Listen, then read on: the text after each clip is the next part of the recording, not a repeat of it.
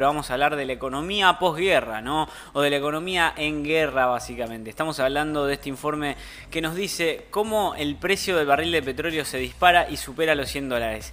¿Qué efectos puede llegar a traer esto para América Latina? Bueno, te lo contamos acá. ¿eh? El conflicto entre Rusia y Ucrania ya está teniendo consecuencias económicas a nivel mundial. El jueves, el precio del petróleo alcanzó su mayor valor en 7 años por temor a que la crisis interrumpa el suministro global. El barril del Brent, un referente internacional, llegó a los 100 dólares el barril. ¿eh? Llegó a los 100 dólares el barril. El aumento se dio después de que el presidente de Rusia, Vladimir Putin, anunciara una operación militar especial en la región del Donbass en el este de Ucrania, donde se encuentran los dos territorios rebeldes prorrusos de Donetsk y Luhansk. Bueno, pero las bombas y las explosiones se reportaron en varias ciudades del país más allá de los territorios del este de Ucrania citados por el mandatario ruso. ¿no? La fuerte alza se explica también por las sanciones de Estados Unidos, Reino Unido y la Unión Europea que le imponen a Rusia en los últimos días. Occidente ha señalado que están preparando sanciones más duras, lo que eventualmente podría afectar el suministro de crudo proveniente de este país, ¿no?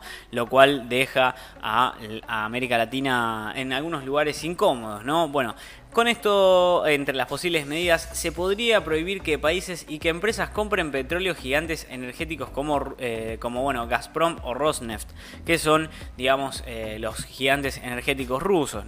Rusia es un actor clave en la producción de petróleo y es el segundo mayor exportador después de Arabia Saudita, y ese es un dato no menor. Rusia distribuye uno de cada 10 barriles de petróleo consumidos a nivel mundial. ¿Realmente puede perjudicar a los consumidores en las gasolineras? Le explica así a la BBC Mike Curry, directora de inversiones de la Fidelity International, columnista del Financial Times también, ¿no? Pero bueno, ¿qué efectos tiene la escalada de los precios del crudo en América Latina? Esa es la pregunta que nos hacemos también los argentinos, después de sufrir tantos aumentos, ¿no? Bueno, el incremento del precio del petróleo amenaza con aumentar aún más el freno económico que está viviendo buena parte del mundo después de la pandemia. Y América Latina no va a ser la excepción en absoluto, ¿no? Varios países de la región ya están viendo serios impactos en sus perspectivas de crecimiento y un aumento grave de la inflación. Bueno, en Argentina ya es moneda corriente. Pero un mayor precio del petróleo va a tener implicancias tanto del lado de la oferta como de la demanda. Y existen muchos envíos limitados de crudo ruso a la región latinoamericana. Pero evidentemente Cualquier disrupción en la oferta global tiene impacto en el resto de los crudos. Así le explica BBC Mundo a Ichel Castro, una gerente para Latinoamérica de petróleos y mercados de refinación de la consultora Wood Mackenzie. Bueno, ¿qué pasa con los países que son productores de petróleo?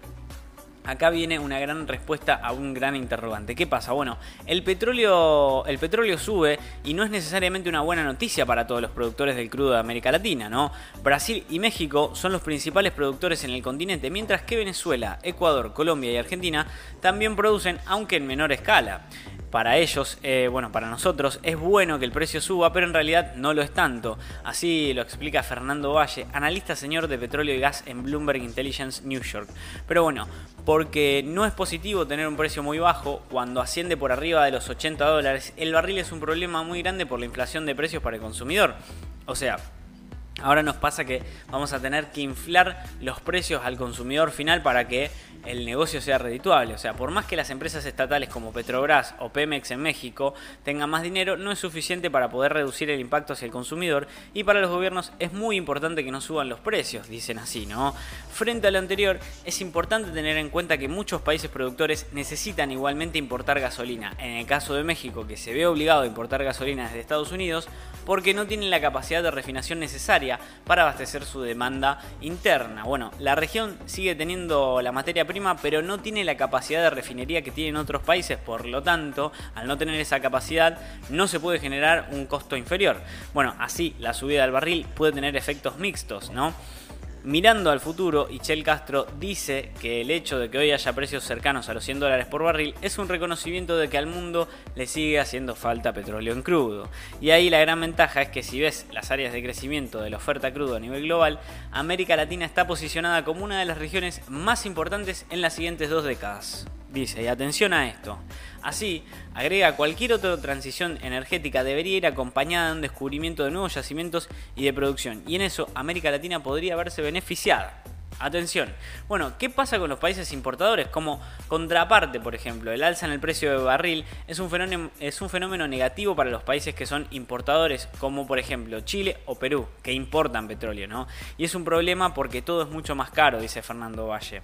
La energía es la base para todo, entonces cuando elevas el precio ese también se eleva el precio de las exportaciones. Entonces tenés petróleo más caro, nafta más cara, transporte más caro, flete más caro, eh, llegada a distribución más cara consumición más cara, final de la cadena es un desastre de inflación. Es un impacto bueno que es sostenido, pero buena parte de los países de la región siguen siendo importadores de crudo y van a ver un impacto de precios más altos para sus consumidores. Un impacto sostenido en estos precios sin ningún tipo de intervención estatal eh, puede impactar no solo en el precio de los combustibles, sino en toda la cadena de valor que son los alimentos, las materias primas y demás.